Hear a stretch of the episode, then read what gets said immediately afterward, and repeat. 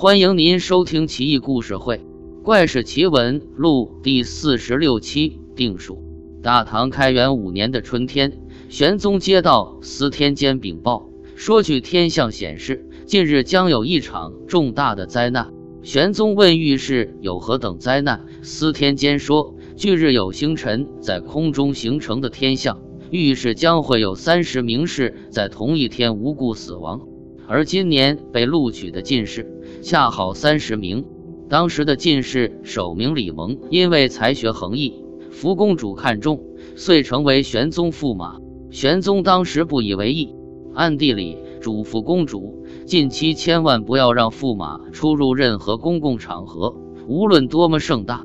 公主得知后，对驸马严加看守，就差捆绑他了。李蒙不知缘由，又不敢得罪公主。只好每日只是在公主府邸里下棋品茗，虽然优雅，但也憋闷，抑郁不悦也不敢问。看着外面游人如织，心痒难耐。公主一向很听父皇的话，见李蒙如此这般，夫妻一场，又有点于心不忍，便把原委和他一说。李蒙是读书种子，不信谶言，又不好在公主面前说弄玄宗，只得说。我出去单独行动就可。公主说道：“那也不行，难保没人不认识你。”李蒙又道：“那我坐轿即可。”公主道：“人人皆知汝为当朝驸马，况汝即出，仆从皆从我出，何其炫也！不可。”蒙又道：“夜间蒙面何如？”公主道：“若被巡官逮住，岂不丢尽官家颜面？不可，不可，甚是不可。”李蒙无奈。只得随意捧一书就读。公主知其不服，也不再理他。公主思忖：父皇说大的游乐活动及宴会，不要让驸马去。那这个在我皇家可多了去了，难道真要禁止他一生吗？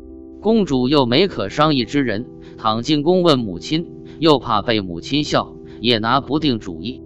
当时公主住在昭国，这一天曲江涨大水。江上举行盛大的音乐宴会，丝竹声不绝于耳，声飘数里，两岸游人如织，小贩叫卖瓜果点心，此起彼伏，人们争相欲观当今进士风貌。进士们集合在好几条大船上，向两岸百姓挥手，频频举杯示意。岸边也有许多平日未出闺阁的女子，趁机也来观进士风采，有对进士平头品足的。有谈论音乐的，有和小贩讨价还价的，有说今日谁涨船高，我大唐威名赫赫的。李蒙在府邸听得外面丝竹之音，百爪扰心，只恨身无双翼，不能降制。他思考良久，决定偷跑出去。他用院内的几块石头为垫，爬出墙外，差点扭伤。正是一关之后，便急忙向宴会之地跑去。他看见公主正和几位皇子在说笑，宁王也在和金上谈着什么，并没注意到他。他一阵窃喜，突然听到有人说：“金儿个是怎么了？连驸马都尉都过来了！来来来，迟到两时辰，罚大钟两杯。”有人连忙把他扯入船中。公主已经发现了他，但来不及了，连忙和玄宗说。只见玄宗望了望他，和公主说了句什么。公主连忙下跪，以头伏地。宁王扯住玄宗衣袍，公主这才起来，然后公主就走了。宁王作揖，玄宗脸色稍和。玄宗目不转睛地盯着船，丝毫没有听到宁王在讲什么。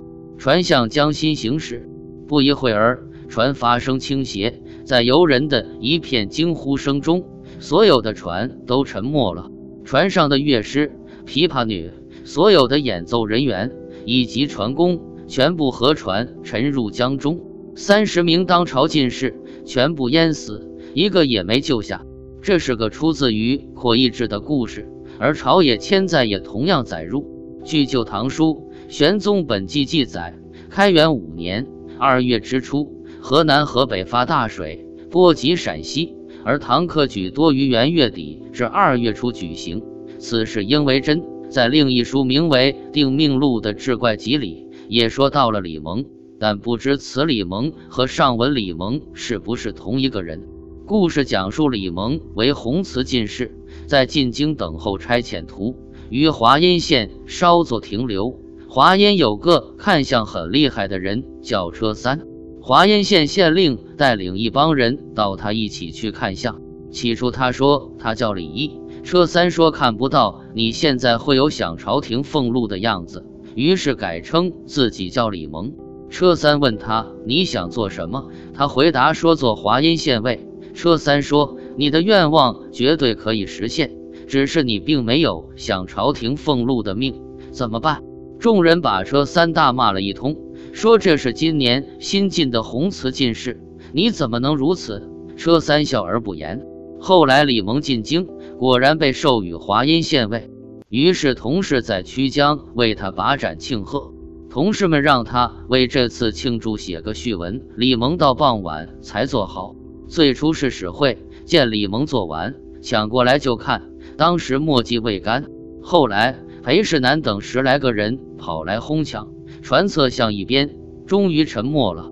在这个故事里，并没有说李蒙上公主，他的死也没有因为曲江发大水，皇家搞庆祝活动。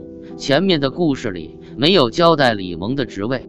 总的来说，我还是相信这个故事真实度，因为朝野千载的作者是个很严谨的学者，连日本高丽都有学者远道而来求教，作品在当时被外国人争相传阅。因此，此故事算是玄宗朝最为恐怖的故事了。一夕之间，三十名进士瞬没，前所未有，后也未见。两个故事都说明了一个事情：李蒙的确有才华，但是没有想禄命。